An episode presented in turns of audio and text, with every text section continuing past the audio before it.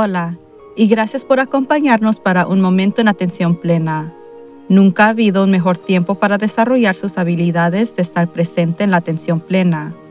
La atención plena no solamente mejora su bienestar mental, emocional y física, pero también proporciona una fundación para permanecer con calma durante eventos y desafíos estresantes. Por medio de pensamientos y acciones conscientes, podemos hacer más que solamente sobrevivir los desafíos de la vida. Podemos seguir prosperando. La clave de poder estar más presente en la atención plena es simplemente practicar. Esperemos que este podcast te proporcionará el conocimiento, la inspiración y la motivación Trabajando juntos podemos aprender y crecer de la experiencia. Entonces, vamos a comenzar. Las tensiones han aumentado más de lo que puedo recordar durante mucho tiempo aquí en los Estados Unidos, y todo está centrado en la elección presidencial. El miedo parece estar en todas partes y la ansiedad se ha ido por las nubes. Muchos otros países del mundo han pasado por esto antes, pero creo que esto puede ser la primera vez aquí que uno de los grandes temores es que nuestra democracia está en peligro por primera vez desde la guerra civil. Entonces, primero, todos debemos respirar profundamente. En el momento de escribir este artículo, que es solo un día después de las elecciones, no sabemos quién ganó. Eso, por supuesto, podría cambiar antes de que caiga este podcast. Pero incluso si tenemos una respuesta entonces, no parece que quede sin respuestas. Puede que no sepamos quién será el próximo presidente de los Estados Unidos por seguro durante semanas o incluso meses. Independientemente de quién gane, la presidencia tiene implicaciones de gran alcance en todo el mundo y probablemente hay al menos alguna ansiedad fuera de este país en cuanto a quién se pronunciará el próximo líder, ya sea por razones de impacto económicas, comercio, asuntos militares, de inmigración e incluso de tecnología. Probablemente sea seguro decir que entre una pandemia global, disturbios civiles en varios puntos críticos alrededor del mundo, y grandes incertidumbre económica en todo el mundo, ninguno de nosotros realmente necesitaba una cosa más de que sentirnos ansiosos. Nuestros cerebros están básicamente asustados ahora, y los cerebros asustados liberan sin control hormonas del estrés que solo se suma a nuestros sentimientos de ansiedad. Si bien hemos hablado bastante sobre la ansiedad por los pasados ocho meses, las solicitudes de apoyo y las herramientas para hacer frente continúan llegando. Así que me senté a una charla con un experto de Nueva Zelanda esta semana que tiene una práctica de terapia en Abu Dhabi, en los Emiratos Árabes Unidos. La doctora Kennedy señaló que siempre estamos ansiosos y que como todas las emociones, es el grado de ansiedad que puede representar un desafío. Esa ansiedad genera miedo que traducimos en nuestro cuerpo de envía una señal al cerebro para que libere más sustancias químicas del estrés que aumentan nuestro nivel de ansiedad. El diálogo interno negativo, que trata de evitar nuestro malestar y permite que nuestros pensamientos nos saquen el momento presente, genera una ansiedad más fuerte. Su herramienta más eficaz es respirar para contrarrestar estos efectos negativos. Respirar es una forma de eludir el cerebro pensante, que es lo que necesitamos porque nuestro cerebro pensante hace un trabajo terrible al apoyarnos cuando estamos estresados.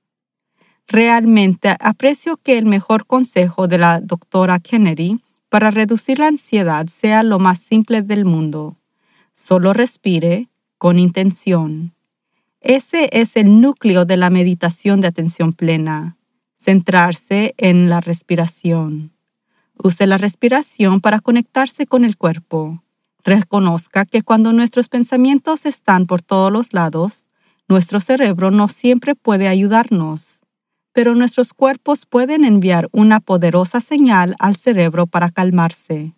Creo que un factor importante que surgió en mi conversación con la doctora Kennedy fue la importancia de la flexibilidad. Una prueba de fuego fácil para determinar cuán flexible puede ser nuestro pensamiento es simplemente prestar atención a cuántas veces al día últimamente decimos la palabra debería. No deberían comportarse de esa manera. No debería ser presidente. Deberíamos tener una respuesta ahora. Cuando escucha la palabra debería, es una gran señal de alerta de que estás juzgando que es rígido y que no es flexible.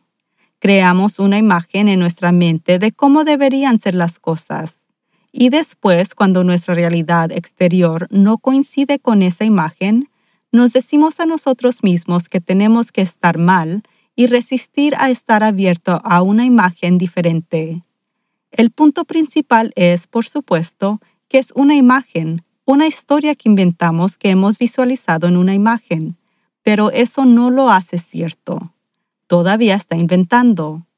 Cuanto más flexibles seamos, más abiertos a una mínima posibilidad de alternativas, cuanto menos estresados y ansiosos nos volvemos. Ahora, por supuesto que estamos ansiosos. Y según la doctora Kennedy, siempre estamos ansiosos, por lo que no es sobre la ansiedad en sí, sino sobre el nivel de ansiedad que estamos experimentando. Mientras ella sugiere que evitar los sentimientos o pensamientos incómodos que estamos experimentando no nos sirve bien, ella también mencionó que es normal intentar alejarse de ellos, así como de situaciones o personas que despiertan la ansiedad de nosotros. Pero hay un aspecto de eso que podemos utilizar para nuestro beneficio en momentos de alta ansiedad, como esta elección. Si bien no queremos evitar lo que nos incomoda, existen comportamientos que podamos cambiar ahora mismo para aliviar nuestra ansiedad. Deje los dispositivos y aléjese del televisor. Escuchar la retórica constante, las dudas, las acusaciones, los argumentos sobre lo que es o predicciones no verdaderas y absolutamente infundadas sobre lo que sucederá en el mundo basadas en quien gana una elección es absolutamente inútil pero no hablar de intentar de comprender lo que es el propósito es del colegio electoral o por qué lo tenemos. Simplemente genera una ansiedad masiva. Deje de mirar, escuchar y leer sobre eso. Hemos cumplido nuestro papel. Hemos votado. Ahora nosotros podemos dar un paso hacia atrás y reconocer que el proceso se desarrollará como sea que se desarrolle. Está fuera de nuestro control. No importa lo que digan los políticos, lo que digan los presentadores de noticias, qué conspiración los teóricos dicen, lo que se publica en Twitter, Instagram o el tablón de anuncios de noticias de la comunidad local. Nada de eso cambiará el resultado. En cambio, podemos respirar, conectándonos a nuestros cuerpos para controlar mejor lo que hacen nuestras mentes. Podemos ser pacientes, ¿Por qué importa si averiguamos hoy o la semana que viene o el mes que viene?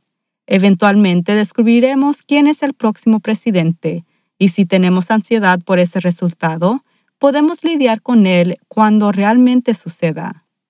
Hay una cita que me encanta que se atribuye a varias personas y que se dice así.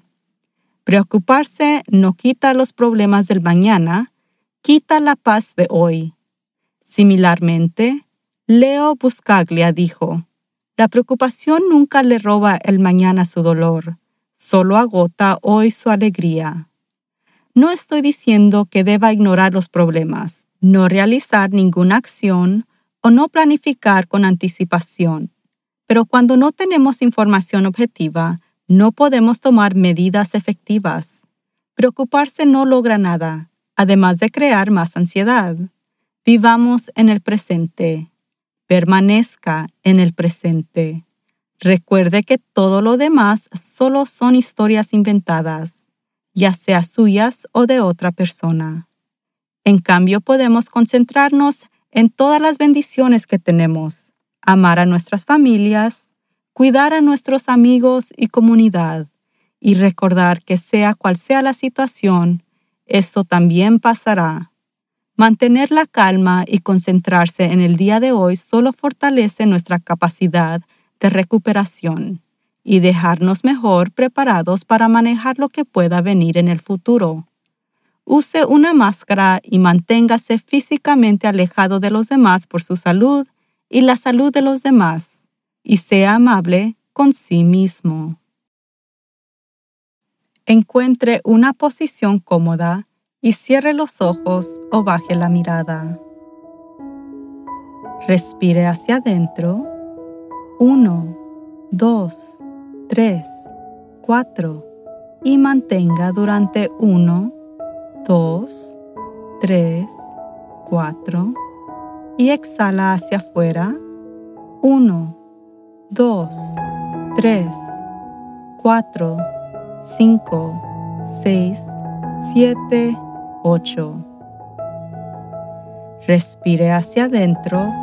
1, 2, 3, 4. Mantenga durante 1, 2, 3, 4 y exhala hacia afuera. 1, 2, 3, 4, 5, 6, 7, 8. Y respire hacia adentro. 1, 2, 3, 4. Y mantenga durante 1, 2, 3, 4. Y exhala hacia afuera. 1, 2, 3, 4, 5, 6, 7, 8. Tome una respiración profunda y purificante y suspire con alivio. Que tenga una semana maravillosa. La vida nos ofrece muchas oportunidades abundantes para simplemente sobrevivirla, incluyendo durante tiempos difíciles. Nuestra intención es de apoyarlo a prosperar a través de una vida de propósito y sentido. Asegúrese de meditar cada día, permanecer presente en la atención plena en sus actividades diarias y por favor permanezca salvo y sano. Hasta la próxima. Por favor, suscríbase a Un Momento en Atención Plena con Teresa McKee donde sea que encuentre sus podcasts favoritos. Y favor de calificar este podcast para que otros puedan encontrarnos. Y síganos en las redes sociales en arroba work to live. Un Momento en Atención Plena está escrita y presentada por Teresa McKee. La versión en español es traducida y grabada por Paola Tile. La música del comienzo es Retreat de Jason Farnham la música del final es Morning Stroll de Josh Kirsch Right Productions y la música para la respiración es Angel's Dream por Akash Gandhi. Este podcast es producido por Work to Live Productions. Gracias por sintonizar.